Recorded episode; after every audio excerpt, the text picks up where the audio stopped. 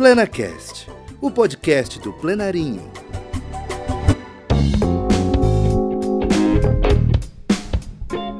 Olá, educadoras e educadores parceiros. Começamos agora mais um PlenaCast. Eu sou a Júlia Macedo, mais conhecida como Pisuca. Oi, gente querida. Eu sou a Ana Cláudia Lustosa.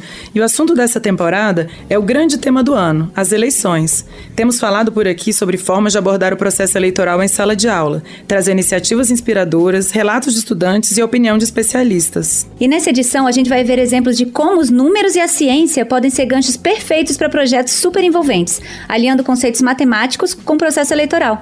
Então, bora lá para o interior do Pará conhecer o projeto Democracia Democracia na Escola, desenvolvido com turmas do nono ano do ensino fundamental. Eu sou Romes Souza Moraes, sou professor de matemática, trabalho numa cidade chamada Aurilândia do Norte, no interior do Pará. Trabalho no, na rede municipal e estadual do município. Atualmente estudo mestrado no Profmat de, de matemática, né? E gosto sempre de estar trabalhando com essas possibilidades alternativas dentro da escola.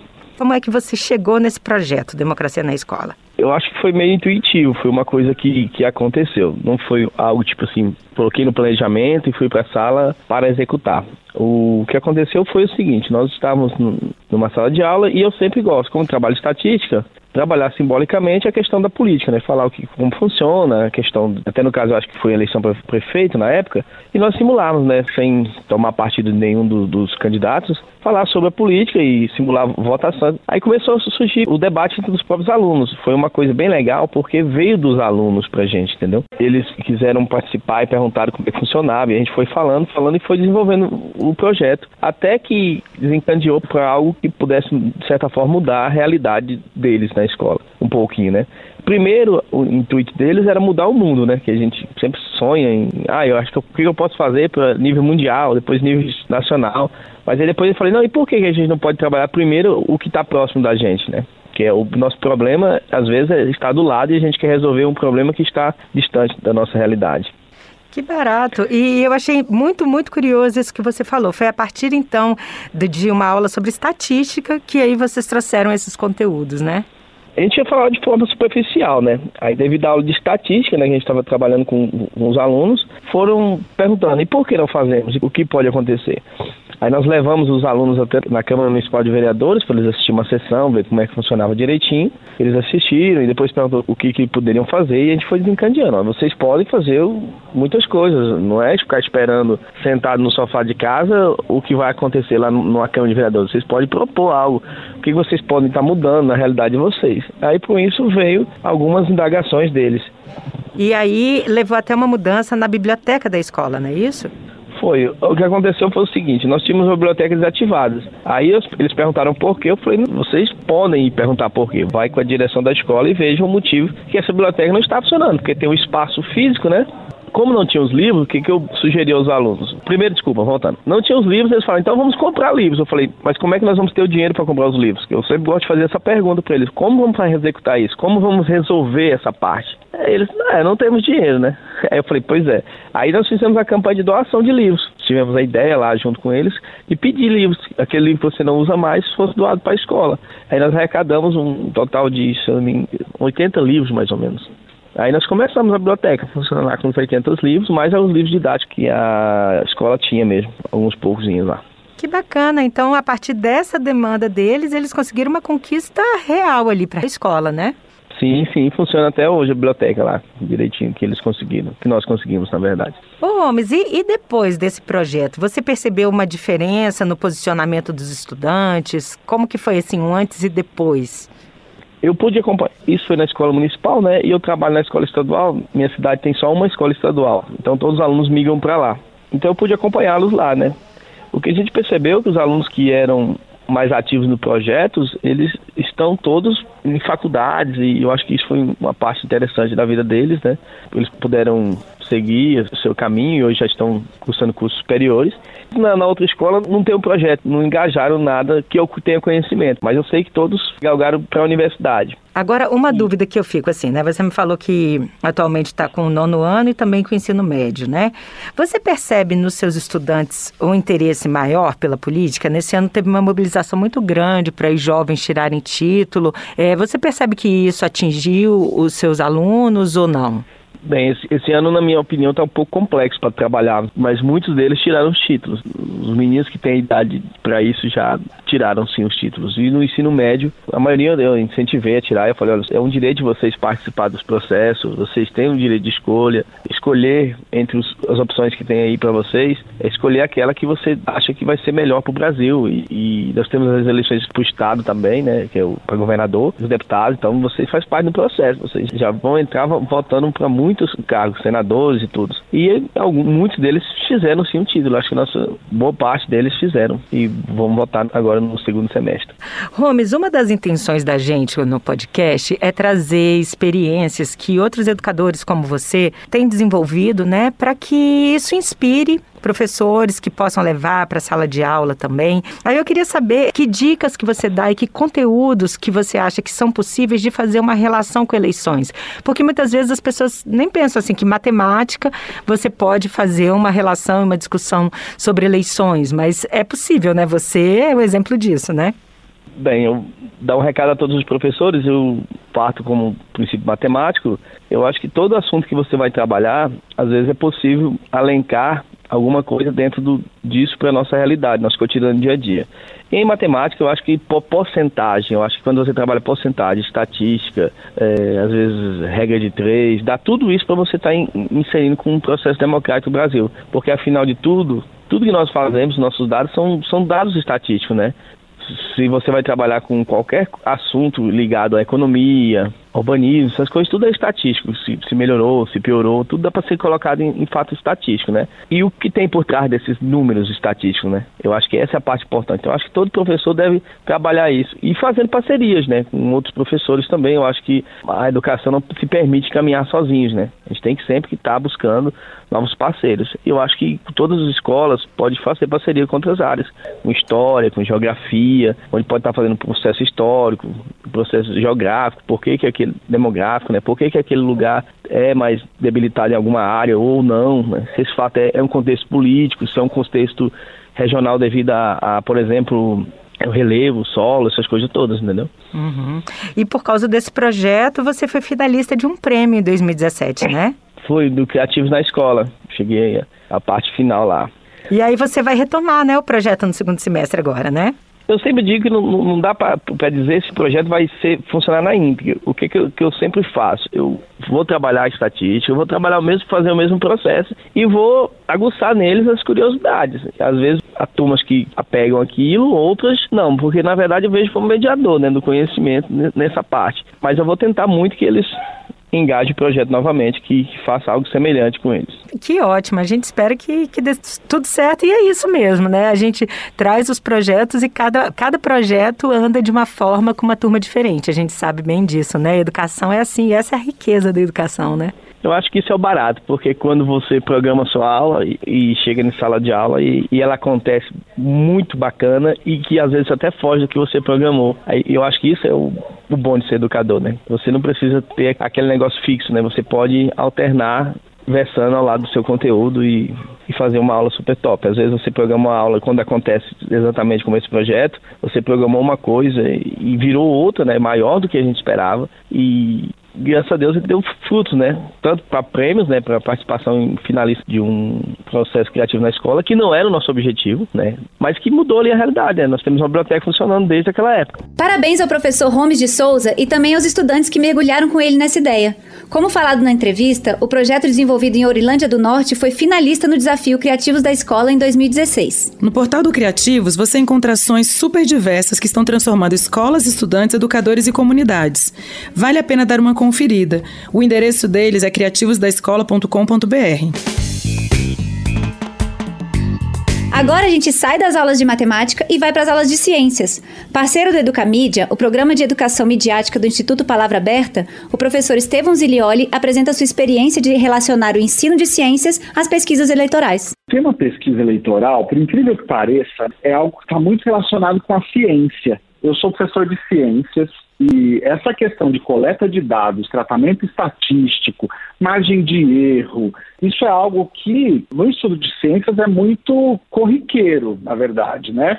A pesquisa eleitoral é justamente um método, uma metodologia baseada na matemática, baseada nas estatísticas, para conseguir obter um dado de uma população sem precisar consultar pessoa a pessoa.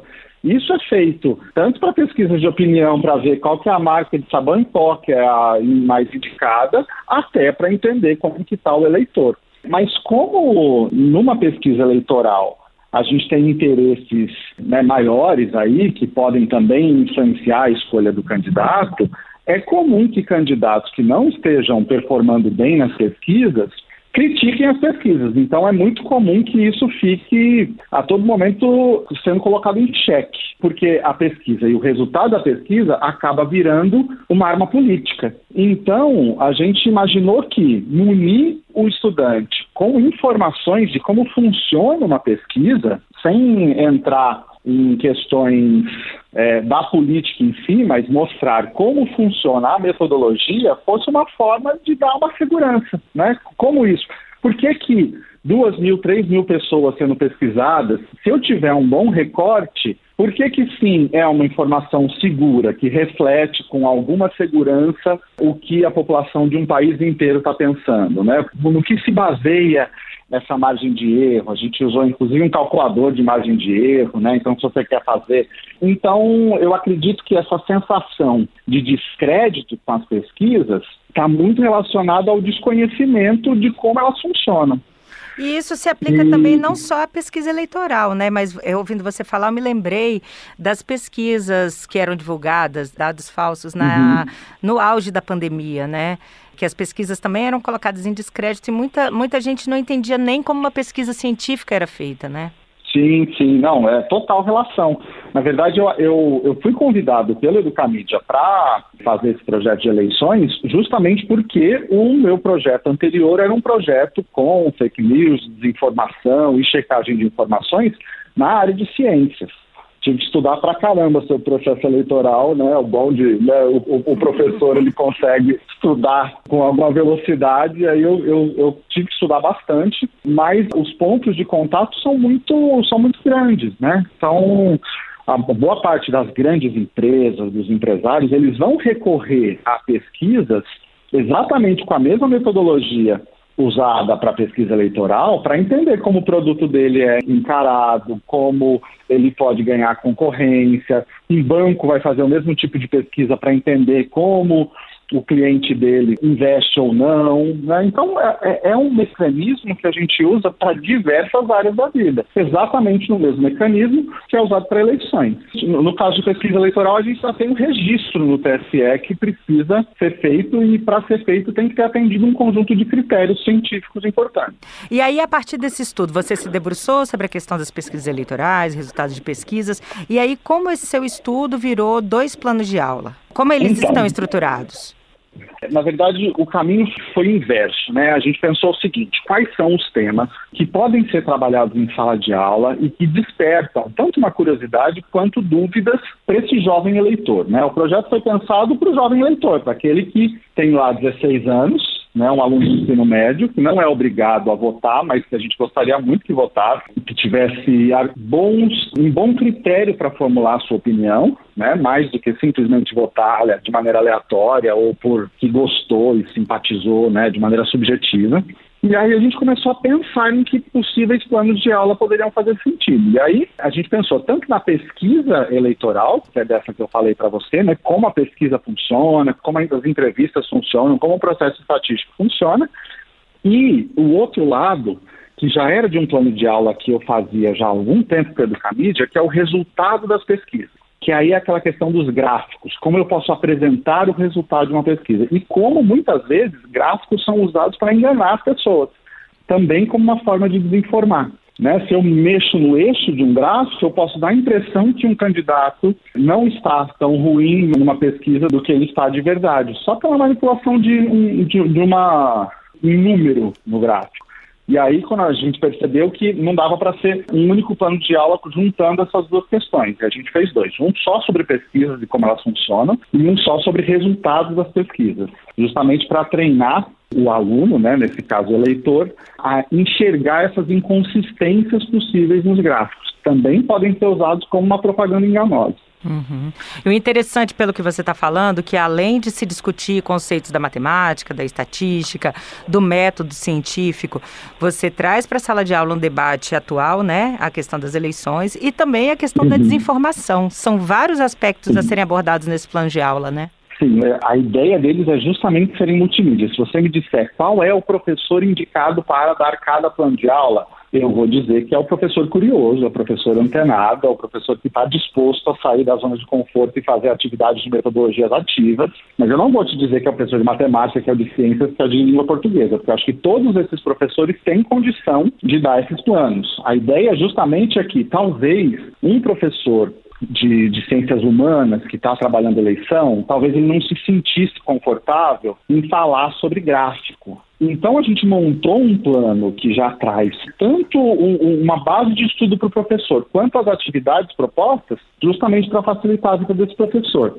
Então não foi pensado para professor de matemática, para professor de linguagens, para professor de humanidades. Ele foi pensado para qualquer docente que eventualmente até tenha assumido um projeto agora nas novas trilhas do ensino médio, né, para que ele possa trabalhar esses conceitos que às vezes nem estavam de maneira muito objetiva na formação dele, né, mas que são temas relevantes que precisam estar presentes na educação atual. Estevão, o material ele está disponível não tem tanto tempo, né? Então não sei se você já teve algum retorno, tanto por parte de educadores quanto por parte de estudantes, em relação a esses conteúdos, a esses planos de aula, a se levar isso para a sala de aula. Já teve algum retorno assim?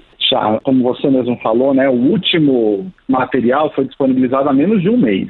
Então, de fato, não faz muito tempo mas a gente foi colocando os planos de aula conforme eles iam ficando prontos. É, mas a gente teve sim alguns, algumas devolutivas, porque o site ele coleta né, essas informações a gente disponibiliza o professor que está lá acessando o material, a gente coloca um formulário para ele contar para a gente o que, que ele está fazendo, o que está sendo feito. E a gente recebeu algumas coisas muito legais, assim. Posso usar como exemplo, inclusive, de um grupo aí de Brasília, que mandou algumas imagens do que os alunos escreviam no, nas atividades. Então tem uma, uma atividade que ela foi pensada para o aluno dizer o que ele pensava antes da aula e o que ele pensa agora. E nesse caso era com um grupo de adolescentes em vulnerabilidade, né? E aí, quando ele foi escrever o que ele pensava e o que ele pensa agora, ele pensava que os políticos eram escolhidos só entre eles, que a população não fazia parte do processo. Olha só. Ele não, ele não conseguia entender o processo eleitoral como uma escolha. Ele não da, se via como parte disso, né? Exatamente, não se sentia em nenhuma, de nenhuma maneira como parte disso. Então ele falava, eu pensava que os políticos se escolhiam entre eles, agora eu sei que a população faz parte da escolha.